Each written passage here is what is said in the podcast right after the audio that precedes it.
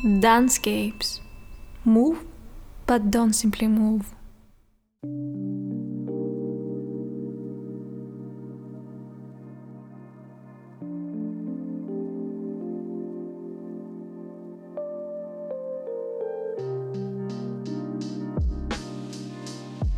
Welcome to day 5 of the 7 day Dancescapes audio dance.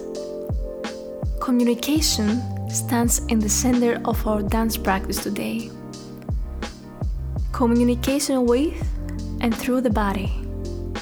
Today, we will create stories. To tell your story, you need characters, a setting, and a plot. Please pause the audio and take a minute to create an ambience you like.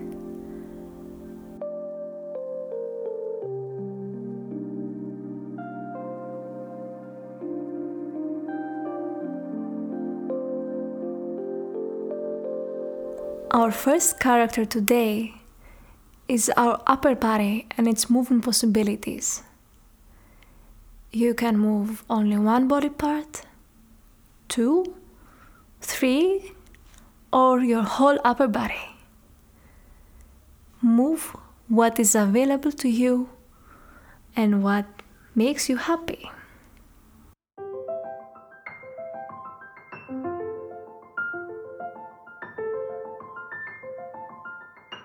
You can be inspired from the music, or you can go against it.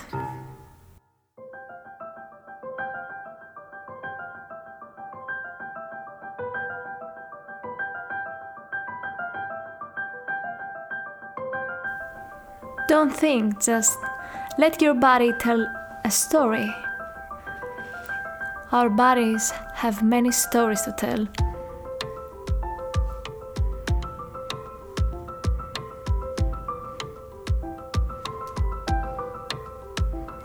Draw the space around you with your upper body, or maybe only with your elbow. Or is it the two arms that are moving?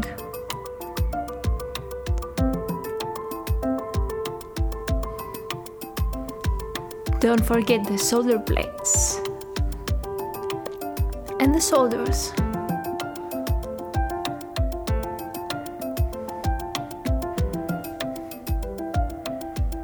Maybe your fingers have something to tell.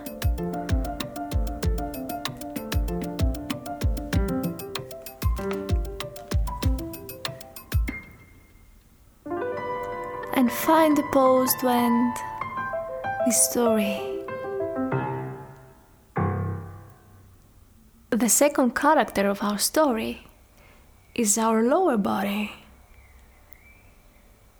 Again, you can choose to move your whole body or just a part of it.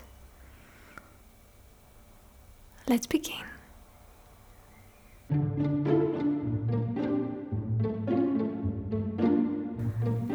It's a bit tricky to try to move only your lower body.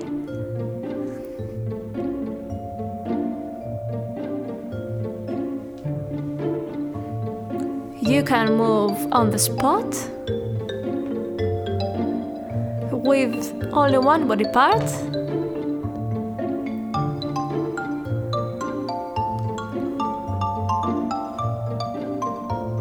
Maybe slowly or maybe quickly.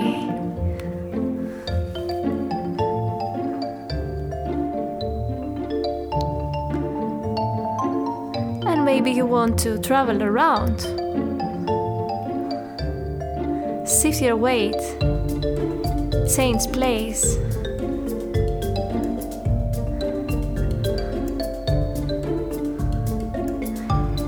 Which story does your lower body tells?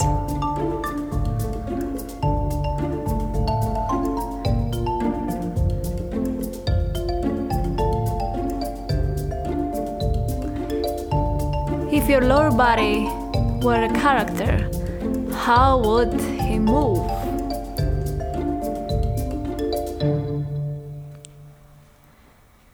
And now it's the time for our two characters to meet. It's the time to create a plot. Don't worry, you don't have to think beforehand what is about to happen. We are thinking while we are moving. The first character that moves is the upper body.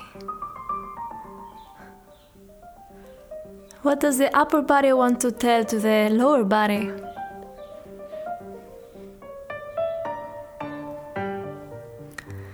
Now the lower body has something to tell. Maybe a conversation is about to happen.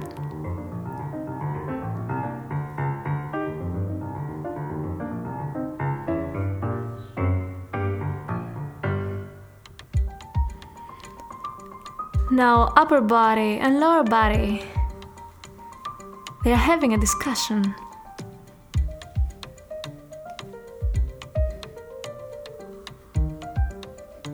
Do they agree? Is there a conflict?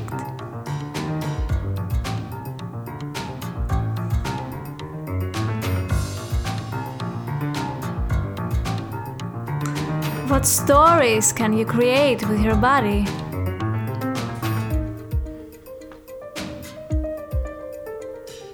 You can move on the spot or move around. But be ready to stop. A clear end is important for every performance. Then the audience knows it's time for the applause.